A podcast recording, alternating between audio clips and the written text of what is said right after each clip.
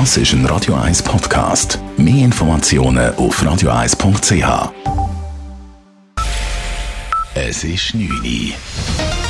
Radio 1, der Tag in 3 Minuten. Mit Nadine Landert.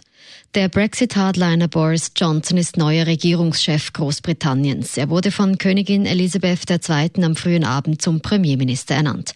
In seiner ersten Rede bereitete er das Land auf einen harten Brexit vor. Großbritannien werde die EU Ende Oktober verlassen, ohne Wenn und Aber. Zudem kündigte er einen besseren Deal mit der EU an. We're going to fulfill the repeated promises of Parliament to the people and come out of the EU on October the 31st. No ifs, or buts. And we will do a new deal, a better deal.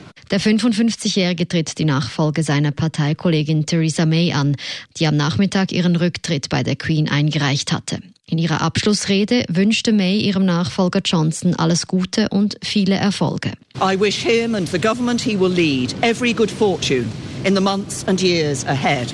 Their successes will be our country's successes, and I hope that they will be many. Noch vor dem Amtsantritt Johnson haben heute vier europafreundliche Minister ihren Rücktritt aus dem Kabinett publik gemacht. Unter anderem der Vizepremier, der Finanz- und Justizminister. Sie unterstützen Johnsons Ankündigung nicht, Großbritannien notfalls auch ohne Austrittsvertrag aus der EU zu führen.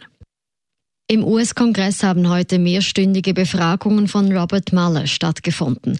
Als Sonderermittler hatte Mueller untersucht, ob Russland sich in die US-Wahlen eingemischt hatte.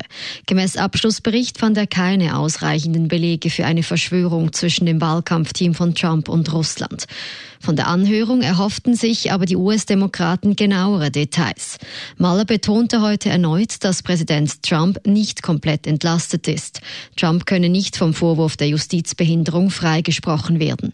Trump habe mehrmals versucht, Einfluss auf die Untersuchungen zu nehmen. Zudem habe sich Trump geweigert, sich von Muellers Team befragen zu lassen. Bundesrat Ignazio Cassis erntet weiter Kritik, weil Philip Morris den Schweizer Auftritt an der Expo in Dubai sponsern soll. Die neueste Kritik kommt von der Ärzteschaft. Die Stiftung Swiss School of Public Health hat einen offenen Brief verfasst und schreibt darin, dass Tabaksponsoring einen Skandal sei und ethischen Standards widerspreche. Bundesrat Cassis hatte bereits angekündigt, die Zusammenarbeit mit Philip Morris zu beprüfen. Der Essenslieferdienst Uber Eats hat heute in Zürich gestartet. 50 lokale Restaurants bieten die Lieferung ihrer Menüs über das Unternehmen an. Mit McDonald's konnte für den Start in Zürich auch eine große Fastfood-Kette gewonnen werden. Die bestellten Essen werden per Velo oder Motorrad geliefert, innerhalb maximal 30 Minuten.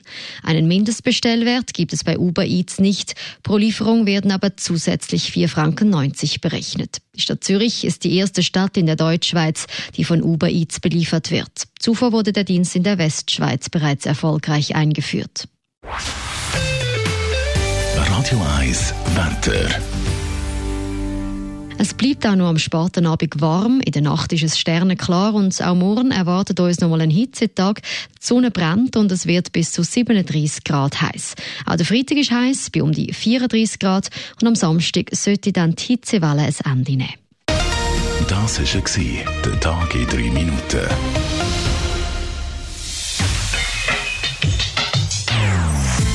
Non-Stop Music auf Radio 1. Die besten Songs von allen Zeiten. Non-Stop.